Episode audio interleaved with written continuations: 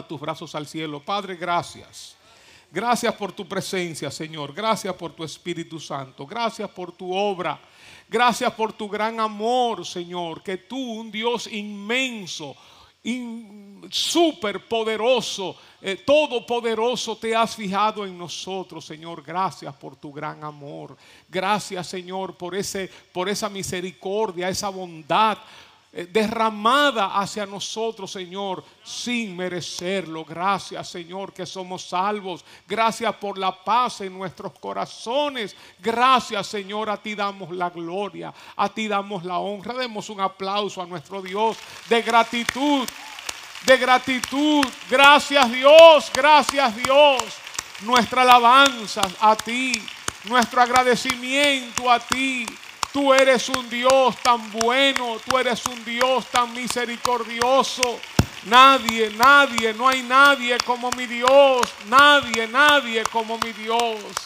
Señor, bendícenos ahora a través de tu santa y bendita palabra. Enséñanos, Señor, y revélanos, Señor, tu voluntad, tus planes y tus propósitos. En el nombre del Padre, del Hijo y del Espíritu Santo. Y el pueblo de Dios dice, amén. Pueden sentarse, hermanos. Quisiera hablarles en el libro de Romanos capítulo 8.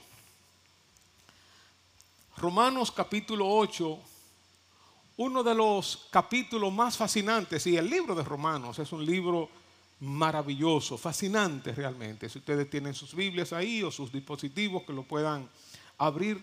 Romanos 8, quizás un día, un día de esto podamos hacer un estudio sobre el, libro de Romanos. Pero hay un texto que yo creo que todo cristiano debe saberse de memoria. Así como nos sabemos de memoria Juan 3:16, así debemos sabernos de memoria Romanos 8:28. Y después, cuando avancemos un chin en la, en la memoria, entonces Romanos 8:28 y 29, ¿verdad? Dice Romanos 8:28, y sabemos que a los que aman a Dios, todas las cosas les ayudan a bien. Esto es, a los que conforme a su propósito son llamados. Vamos a decirlo juntos y así lo leemos o lo decimos de memoria. Y sabemos que a los que aman a Dios, todas las cosas les ayudan a bien. Esto es, a los que conforme a su propósito son llamados. Vamos a decirlo una vez más. Y sabemos que aman a Dios, todas las cosas les ayudan a bien. Esto es a los que conforme a su propósito son llamados. ¿Sabes cuando uno quiere estudiar un versículo de una manera muy, muy, muy sencilla, muy sencilla, sin hacer mucha exégesis, eh, sin aplicar muchas reglas de hermenéutica, sin hacer mucho estudio, mucha profundidad? ¿Sabes? Una manera sencilla de estudiar un versículo es haciendo énfasis en algunas palabras. Primero en una, después en otra, después en otra. Por ejemplo, uno dice, y sabemos que a los que aman a Dios, y luego uno puede decir, y sabemos que a los que aman a Dios, y sabemos que a los que aman a Dios, todas las cosas, solamente haciendo énfasis en algunas palabras, uno va a recibir mucha revelación. Lo primero que dice el apóstol Pablo es, sabemos, aquí hay un conocimiento, esto tiene que ver con la gnosis, conocer, con estar consciente, con estar informado de un hecho, es una información específica. Sabemos, tenemos conocimiento, tenemos una información. Esta información es que a los que aman a Dios, es decir, que lo que el apóstol Pablo va a decir no es, un, no es de aplicación general, mundial. No, por ejemplo, hay un, hay un refrán que es de aplicación mundial, la gente lo aplica así. Obviamente tiene alguna conexión con este texto que dice, eh, no hay mal que por bien no venga. Eso en algunas ocasiones funciona y es así. Pero ese no hay mal que por bien no venga, aplicado aquí a lo que está diciendo el apóstol Pablo, es solamente, únicamente para los hijos de Dios. Esto no es que a todo el mundo todas las cosas les ayudan a bien. Aquí el apóstol Pablo lo está especificando de una manera muy clara, muy precisa. Y sabemos que a los que aman a Dios, es decir, aquellos que tienen una relación personal con Dios, aquellos que pertenecen a su pueblo, aquellos que han sido lavados de sus pecados, aquellos que caminan en el camino del Señor, a un grupo específico. Sabemos que a ese grupo, todas. ¿Cuántas cosas dice aquí? Todas. Eso es muy difícil para nosotros entenderlo. Realmente para mí es muy difícil. Pero todas implica algo entero donde no hay excepción, donde se refiere a la totalidad, pero también a cada parte constituye toda la cantidad o extensión, todo si decimos, todos los que estamos aquí en este templo vamos a recibir tal o tal o cual cosa, eso implica todos. O si decimos, cada uno de los que estamos aquí vamos a recibir esto y esto y esto. Es decir, que cuando aquí dice todas las cosas, implica la totalidad entero. No hay elementos que uno pueda sacar de aquí. No hay excepciones. Todo lo que le ocurre a un cristiano, todo lo que le ocurre a un hijo de Dios, a esto se refiere. Sabemos que a los que aman a Dios, todas las cosas, buenas y malas, todas las cosas, dice ayuda. Y esta es una palabra compuesta, ayudar. Una palabra que por un lado tiene que ver con juntamente, unión, cuando algo se hace en conjunto. Y la otra palabra es trabajo, obra. Es decir, es trabajar juntamente, trabajar, hacer una obra conjuntamente con otra persona. Ayudar en un trabajo o colaborar o cooperar. De esa misma palabra viene nuestra palabra colaborador, que es una, una palabra compuesta. Tú estás, no estás haciendo algo tú solo, sino lo estás haciendo juntamente con otras personas. Estamos cooperando, estamos colaborando, somos compañeros de trabajo, participamos juntos en la misma actividad. Entonces, todas las cosas cooperan, trabajan juntamente, hay una asociación entre Dios y su propósito y las cosas que nos suceden. Todo ayuda, trabaja juntamente con el propósito que Dios tiene, los planes que Dios tiene con nosotros y dice que ayuda a bien, ayudan a algo bueno se define como tener cualidades deseables o positivas, especialmente las adecuadas para una cosa especificada. Todo ayuda a bien, es decir, Dios tiene un plan, Dios tiene un propósito contigo. Entonces hay cosas que te están sucediendo que están trabajando juntamente con el plan y con el propósito de Dios para producir cosas buenas en ti no necesariamente para producir felicidad. Esa es otra cosa. Felicidad es otro estado, es tener todo eh, eh, color de rosa, tener, caminar sobre, sobre pétalos de rosa, que, que, no haya ningún tipo de problema, una sensación de esa de plenitud. No, la Biblia no está hablando de eso. Los niños, por ejemplo, si son felices, quiere decir que uno le está dando todo lo que ellos quieren un dulce, bañarse cuando quiere, hacer la tarea cuando quiere, dormirse cuando quiere, y ellos serán felices así de esa manera, si no, van a llorar. Pero eso no es, no es el propósito que los padres tenemos con nuestros hijos, ¿verdad? sino no, lo que nosotros queremos es hacerle bien. Tenemos un propósito nosotros como padres y hay acciones que realizamos para producir ese bien en nuestros hijos. Entonces Dios está más interesado en la formación del carácter nuestro, que seamos más y más semejantes a Jesucristo que en que estemos felices y que tengamos una sonrisa.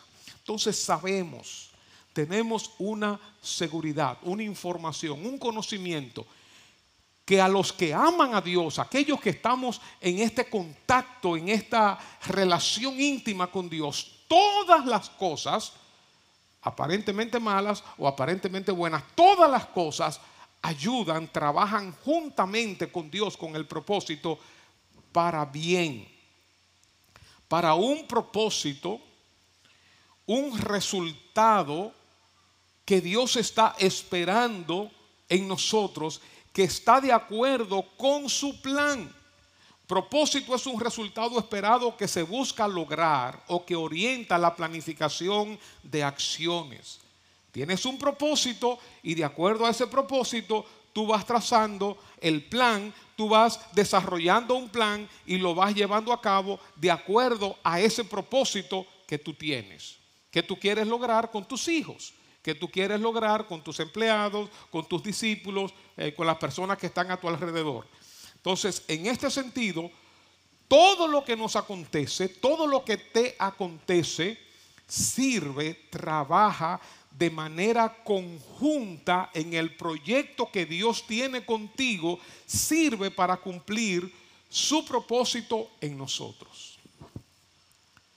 ¿Se entendió eso? Dice, porque a los que antes conoció, versículo 29, también los predestinó. Conoció desde antes, un preconocimiento, un conocimiento desde antes de la fundación del mundo. A los que antes conoció, también los predestinó, los destinó para que fuesen hechos conformes a la imagen de su Hijo, para que Él sea el primogénito entre muchos hermanos. Dios tiene un plan contigo y conmigo. Es que tú y yo seamos semejantes a Jesucristo. Ese es el plan que Jesucristo, que Dios tiene con nosotros. Que tú cada vez más te vayas pareciendo a Jesucristo. Digamos, allá está el mundo, allá está Dios, eh, eh, y tú vas caminando cada vez más, pareciéndote más al Señor. Te vas alejando más y más del mundo en el carácter, en las palabras, en las acciones, en las actitudes, en el corazón, en los valores, en los principios, en la ética, en lo moral, en todo. Te vas pareciendo cada vez más a Jesucristo por la obra combinada del Espíritu Santo y tus decisiones, tus acciones. Por eso hay una responsabilidad humana en este proceso de crecimiento. Entonces, en este caminar donde Dios tiene como plan que yo me parezca a Jesucristo, en este proceso, en este caminar, Dios obra de diferentes maneras para producir el carácter semejante a Jesucristo. Por eso cuando estoy caminando y algo me ocurre, no mi, mi, reacción no debe ser de queja, de lamento, de murmuración contra Dios, sino tratar de ver, Señor, ¿qué es lo que tú quieres hacer en mí a través de esta situación, a través de esta injusticia, a través de esta desgracia, a través de este problema? ¿Qué es lo que tú quieres producir en mí? ¿Qué tú quieres hacer en mí? De esta manera abrimos la puerta al Espíritu Santo para que obre en nuestro interior y vaya produciendo el carácter de Jesucristo en nosotros y nosotros seamos como pequeños Cristos, como que nos vayamos pareciendo a Jesucristo como Él es en su amor, en su misericordia, en su mansedumbre, en su autoridad, en su indignación en un momento dado. Nos parecemos a Jesucristo poquito a poquito dentro de un proceso. Ese es el plan de Dios. Entonces, como dijimos ahorita, las circunstancias van colaborando con el propósito de Dios. Y el Espíritu Santo obrando y nosotros poniendo de nuestra parte y haciendo nuestra labor. Entonces, conoció de antemano, los predestinó, dice el versículo 30, a los que predestinó también llamó. Nosotros hemos sido llamados, llamados por Dios. En un momento dado, el Señor nos llamó. Por eso yo digo que es verdad que nosotros estábamos buscando a Dios. Pero antes de nosotros buscar a Dios, ya Dios nos estaba buscando a nosotros. Y lo nuestro ha sido básicamente un responder al llamado de Dios. Y gloria a Dios que respondimos. Y aquí debe haber personas que Dios los está llamando hay un llamado de Dios porque Dios te ha conocido desde antes, tiene planes contigo y hoy te está llamando para que tú vengas a Él, pero hay una decisión personal donde nosotros respondemos a ese llamado. Tú puedes decir sí o puedes decir no. Entonces, a los que antes conoció, también los predestinó y también los ha llamado. Los ha llamado y a los que llamó, entonces los justificó. ¿Qué significa esto? Esta es una declaración legal. Cuando nosotros estamos en medio de un juicio, que nosotros sabemos que somos culpables, sabemos que somos pecadores, sabemos que hemos fallado, sabemos que no merecemos nada de Dios, pero Dios nos justifica, Dios nos declara justos. ¿De qué manera? De una manera así, digamos, eh, porque Dios quiso y graciosamente, eh, eh, irresponsablemente. No, nos justificó pagando Él el precio de nuestros pecados en Jesucristo, en la cruz del Calvario. lo que nosotros debimos padecer Cristo lo padeció y ahora Dios nos ve, no a nosotros directamente, sino Cristo está delante de nosotros. Por eso cantamos, Cristo, justicia de Dios. Porque ahora cuando Dios nos ve, nos mira a través de Jesucristo y nos ve santos, nos ve limpios, nos ve justificados, nos ve sin culpa, nos ve sin pecado. Ya al punto, hermanos, que Dios, yo no sé cómo Dios hace eso, Dios se olvida de nuestros pecados. Cuanto está lejos el oriente del occidente, así hizo Dios alejar nuestras rebeliones de nosotros y agarra nuestros pecados y los tira al fondo del mar y nunca más se acuerda de ellos. Nunca más, hermanos. Soy yo quien me acuerdo que, hice cosas malas en el pasado. Es el diablo quien me recuerda que yo hice cosas malas en el pasado. Son los demás que me recuerdan que yo hice esto, que yo hice aquello. Pero Dios no se acuerda de eso. Ya Dios me limpió, me perdonó y me justificó.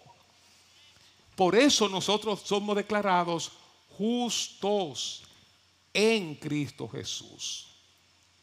A los que predestinó, a los que conoció, también los predestinó. A los que predestinó, también llamó. A los que llamó, también justificó. Y a los que justificó, también glorificó. Dios mío. Hermanos, esto es para yo ponerme de rodillas.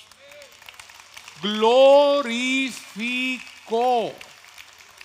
Va a haber una exaltación tuya y mía. Dice el apóstol Juan en primera de Juan que nosotros ahora somos hijos de Dios, pero aún no se ha manifestado lo que hemos de ser. Que la creación misma, dice el apóstol Pablo, gime a una esperando la manifestación gloriosa de los hijos de Dios. Yo digo, cuánta misericordia cuánta bondad. Aquí se muestra un proceso ascendente, sorprendente, llegando hasta la glorificación de nosotros. Y recuerden que venimos desde muy abajo, venimos de la suciedad, venimos del pecado, venimos de la condenación, pero ahora seremos glorificados. Romanos capítulo 1 al 3 habla de la culpabilidad del ser humano. Todos nosotros somos culpables, no hay justo ni aún uno. Todos estamos condenados. La ley no puede ayudarnos. Dice Romanos 3:23, por cuanto todos pecaron y están destituidos de la gloria de Dios. Todos. Otras versiones dicen que por eso, por el pecado, no podemos participar de la gloria de Dios o estamos privados de la gloria de Dios o estamos lejos de la presencia de Dios. Y Romanos 3.10 dice, no hay justo ni aún uno. Cuando uno oye a alguien diciendo, yo no mato, yo no robo, yo no le hago mal a nadie, realmente me da pena porque es una ignorancia, no en el sentido peyorativo, no en el sentido malo, pero es un ignorante, no entiende lo que la Biblia enseña, no entiende cuál es su condición. Es como alguien que está en medio de la oscuridad y está sucio, sucio, sucio, y dice, yo estoy limpio. Uno dice, pero es que tú no te has visto. Tú no has salido a la luz, tú no has entendido. No, no es por malo. Pero la Biblia enseña que no hay ni un justo, no hay ni uno bueno, no hay nadie que se merezca entrar al cielo. Todos estamos destituidos de la gloria de Dios. Y Dios nos conoció, nos predestinó, nos llamó, nos justificó y nos glorificó y hay una glorificación futura que nos espera. Por eso el versículo 31 dice, ¿qué pues diremos a esto? ¿Qué vamos a decir a esto? Si Dios es por nosotros, si Dios está a favor de nosotros, ¿quién contra nosotros? Si el cielo mismo, si el creador, el infinito, está a favor nuestro, si el poderoso, el todopoderoso está a mi lado, está de mi lado, está a mi favor, ¿quién contra mí? ¿Quién podrá hacerme frente? ¿Quién podrá estar contra nosotros? Aquí hay una seguridad que nosotros tenemos sin merecer. La verdad sabemos que venimos de abajo, que venimos del polvo, del lodo, del pecado, de la inmundicia, de la maldad. Pero Dios nos miró con misericordia, con bondad, con amor. Y desde allá abajo ya nos había visto, ya nos había conocido, ya nos había predestinado. Nos llamó nos justificó y está haciendo una obra maravillosa en nosotros para, llevarnos a la glorificación. ¿Quién tendrá poder para hacerle frente a un hijo o una hija de Dios a quien Dios ha justificado? Dice el versículo 32, el que no escatimó, no se reservó para sí mismo, no, no, no fue tacaño, no, no miñinguió a su hijo, no se quedó con su hijo, no reservó nada, no escatimó a su propio hijo, sino que lo entregó por todos nosotros. ¿Cómo no nos dará también con Él todas las cosas. Dios está a favor tuyo. Dios no está contra ti. No señales a Dios, Señor, ¿y por qué tú me haces esto? No, Dios está a favor tuyo. El cielo está a favor tuyo. Dice el versículo 33, ¿quién acusará a los hijos de Dios? Dios es el que justifica. ¿Puede el diablo venir a acusarme? ¿Puede una persona venir a acusarme? ¿Puede... No, Dios es el que justifica. Todos mis pecados han sido perdonados. Todo mi pasado ha sido borrado. Dios es el que justifica. No importa de dónde hayamos venido, no importa las maldades que hayamos hecho, no importa las bajezas que hayamos cometido. Dios es el que justifica a través de Jesucristo, de la sangre preciosa de Jesucristo. ¿Quién es el que condenará? ¿Quién se va a atrever a señalarme en un juicio? ¿Quién se va a atrever a condenarme? ¿Bajo cuáles eh, eh, argumentos? Cuando Cristo murió, Cristo es el que murió, más aún el que también resucitó, el que además está a la diestra de Dios, el que también intercede por nosotros. Yo doy gloria a Dios por el grupo de intercesión de nuestra iglesia y por las personas que oran y oramos los unos por los otros. Pero hermanos, aparte de esto, tenemos el gran intercesor en los cielos, que ora por ti, que ora por ti, que ora por mí. No hay condenación para los que están en Cristo Jesús. Versículo 35, ¿quién nos separará? ¿Quién nos apartará del amor de Cristo? Este amor perseverante, este amor fiel, estos planes que Dios tiene contigo, este propósito, este corazón de bondad que Dios tiene hacia ti, ¿quién nos va a separar de esos planes, de ese amor? De esos, de esos propósitos que Dios tiene para con nosotros. Tribulación, angustia, persecuciones, o hambre, necesidades, o desnudez, falta de abrigo, de ropa, o peligro, o espada. Como está escrito, dice el apóstol Pablo, por causa de ti somos muertos todo el tiempo, somos contados como ovejas de matadero. Había persecución contra la iglesia como la hay hoy en día en algunas naciones, principalmente de corte eh, islámica o de corte eh, dictatorial. Hay persecución contra la iglesia y en el mundo entero hay otro tipo de persecución porque se está levantando un movimiento anticristo un movimiento anticristiano de personas, entre comillas, progresistas, inteligentes, liberales. Y hay, hay un tratar de aplastar la fe cristiana. Y con el aborto, y eutanasia, eh, eh, y el matrimonio homosexual. Ahora, ahora vi que ya, que ya, que ya salió eh, la, la paternidad de tres, tres hombres siendo padres de un mismo niño. Esto es una aberración.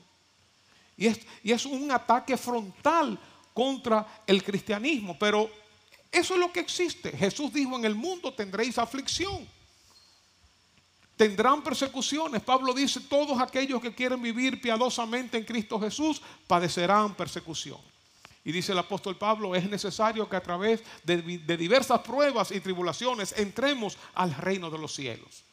Habrá persecución por causa de nuestra fe. Habrá burlas, habrá rechazo. Por causa tuya, Señor, somos muertos. Todo el tiempo somos contados como ovejas de matadero. Por eso el apóstol Pablo habla, ¿quién me va a separar del amor de Dios? ¿Quién me va a separar de los planes y propósitos de Dios? Problema, tribulación, o desnudez, o angustia, eh, eh, o hambre, o peligro, o espada. ¿Quién me va a separar del amor de Dios en Cristo Jesús? Dice el versículo 37, antes en todas estas cosas, en todas estas cosas, somos más que vencedores por medio de aquel que nos amó. En todas. No es que Dios nos va a eximir de los problemas, no es que Dios nos va a vacunar contra los problemas no es que Dios nos va a liberar de los problemas, antes en todas, cuando pases por el fuego. No es que Dios te va a librar del fuego, cuando pases por las aguas, yo estaré contigo. Jesús nunca nos prometió que no íbamos a tener aflicciones, que no íbamos a pasar por dificultades. Él sí prometió su presencia Y ahora estamos entendiendo que aparte de todo eso, Dios tiene un plan con nosotros y todo lo que nos acontece, Dios lo torna para bien, para provecho, para cumplir su propósito en nuestras vidas, para que el carácter de Cristo sea formado en mi vida. Por eso, en todas estas cosas, en medio de todas estas cosas, a veces tenemos una visión errada del cristianismo.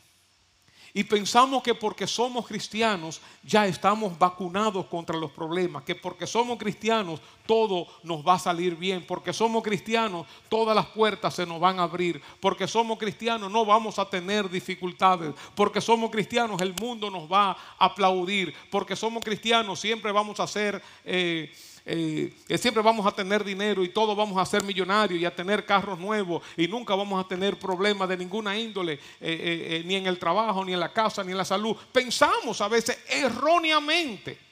Leamos la vida de los discípulos, leamos la vida de la iglesia, sus sufrimientos, sus dolores, sus persecuciones. Leamos. A veces hay un evangelio que se predica, un evangelio de la prosperidad que está fuera de la realidad. Yo creo en la prosperidad y la prosperidad de la Biblia, la prosperidad de Dios, que cuando uno da, Dios nos da. Yo creo eso. Pero a veces hay un evangelio que nos, que nos saca de la realidad y yo no sé cómo, cómo esas personas viven, porque obviamente les tocan los problemas, les tocan las dificultades. Y a veces pensamos que por el hecho de ser cristianos no nos van a tocar los males y las expectativas que tenemos son erróneas, como la expectativa que, que tenían los discípulos camino a Emaús cuando Jesús había muerto. Dice Lucas 24, 21, pero nosotros esperábamos, esa era nuestra expectativa, que Él era que iba a redimir a Israel. Y mira, y es el tercer día y estas cosas han acontecido, todo permanece igual, nada ha cambiado. Tenemos la expectativa de que Dios va a obrar de esta y de esta y de esta manera. Como Naamán, aquel general sirio que tenía lepra y que fue al profeta Eliseo y Eliseo le mandó a su siervo a decirle, ve, bañate siete veces en el río Jordán. Y él se fue enojado diciendo, yo pensaba que él iba a salir, iba a hacer unos movimientos con su mano, iba a clamar a su Dios y que me iba a sanar de la lepra. A veces tenemos la expectativa de cómo es que Dios va a obrar y entonces nos sentimos defraudados y defraudados por Dios. No, hermanos. En medio de todas estas cosas, Dios nos da la victoria. No hay problema que nos pueda derribar, no hay problema que te pueda derrotar, no hay situación que te pueda vencer. Dios no va a permitir una carga mayor que la que tú puedas soportar, sino que juntamente con la tentación, con el problema, Dios te va a dar la salida. Por eso somos más que vencedores por medio de aquel que nos amó.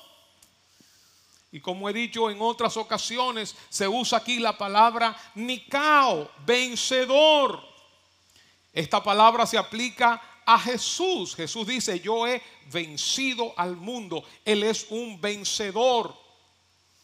En primera de Juan 2, 13 y 14, dice, os escribo a vosotros jóvenes porque habéis vencido al maligno. Y le escribe también en, el capítulo 4, versículo 4, primera de Juan, hijitos, vosotros sois de Dios y los habéis vencido, porque mayor es el que está en vosotros que el que está en el mundo. Nicao, vencedor, de donde viene, eh, eh, se ha usado la, una marca de tenis, ¿verdad? Los tenis Nike, vencedores, o donde viene la palabra Nicolás. No sé cuántos se llaman aquí Nicolás. Nicolás viene de la palabra Nike o Nicao, que, que, significa vencedor, victoria, y Laos, que significa pueblo. Es decir, que Nicolás es la victoria del pueblo o el vencedor del pueblo. También Nicodemo viene de ahí también. O Nicol. Nicol también está relacionado con la palabra vencedor. Ahora, Pablo está usando un prefijo antes de la palabra vencedor. Para mí, si dijera que somos vencedores, ya eso es suficiente. Pero Pablo usa una palabra que es uper. A veces se pronuncia, eh, porque es la palabra en, en griego, se pronuncia u o se pronuncia i, hiper o uper, que implica sobre, más allá de, más que, más de, por encima de, sobre, aún más. En el diccionario lo, eh, lo dicen, lo dice de esta manera. Eh, es un elemento compositivo, prefijo, que se, que se une a sustantivos y adjetivos denotando superioridad o exceso. De ahí viene nuestra palabra hipertensión, una tensión mayor, ¿verdad?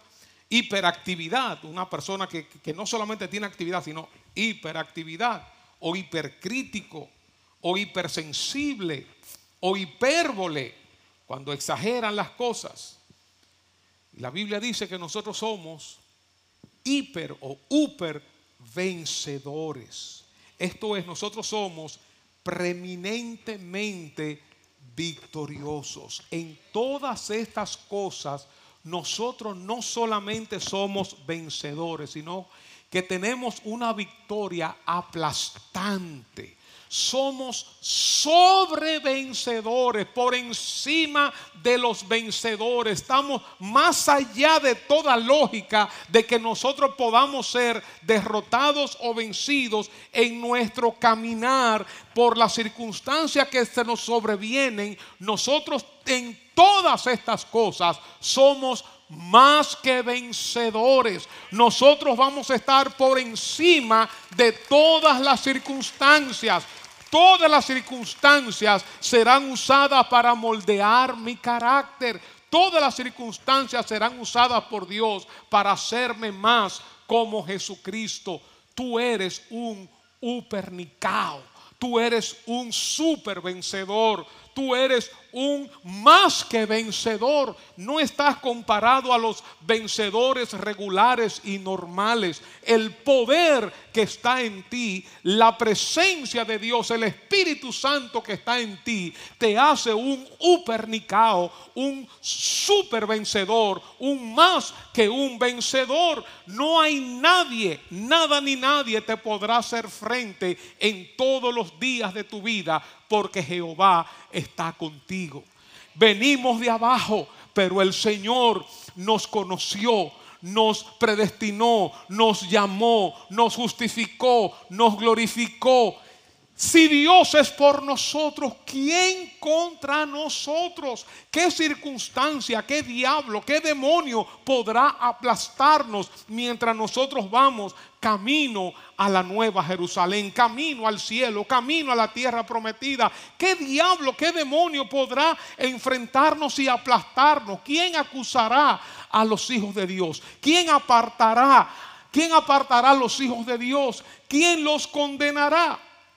Por eso dice el versículo 38, por, por lo cual estoy seguro. Otras versiones dice, estoy convencido de que ni la muerte, ni la vida, ni ángeles, ni principados, ni potestades, ni lo presente, ni lo porvenir, ni lo alto,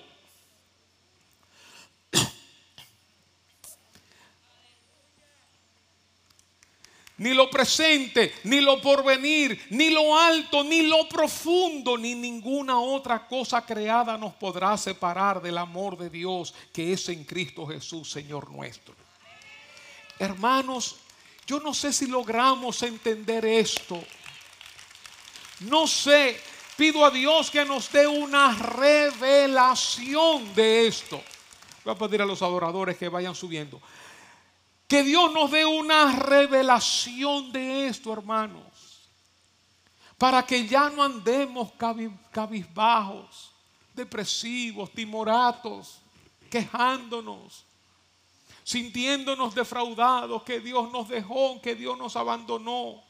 Hermano, ni la muerte podrá separarnos de Dios ni la vida, ni los ángeles, ni el ángel Gabriel, ni el ángel Miguel, ni los querubines, los serafines, nadie tiene poder para separarnos del amor de Dios que es en Cristo Jesús. Ni el diablo, ni ningún demonio, ni ninguna hueste espiritual de maldad, ni potestades. Otra versión dice, ni poderes, ningún tipo de poder, ni humano, ni espiritual, ni angelical, ni infernal, ni lo presente, lo que te está aconteciendo, ni lo que pudiera venir en el futuro, ni lo porvenir, ni lo alto, ni lo profundo, ni ninguna otra cosa creada nos podrá separar del amor de Dios que es en Cristo Jesús, Señor nuestro.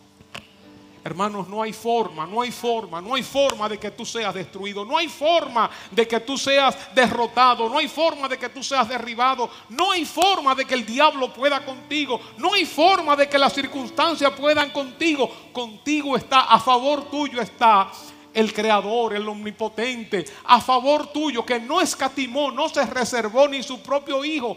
¿Cómo no te dará también con él todas las cosas? No te dejes engañar del diablo.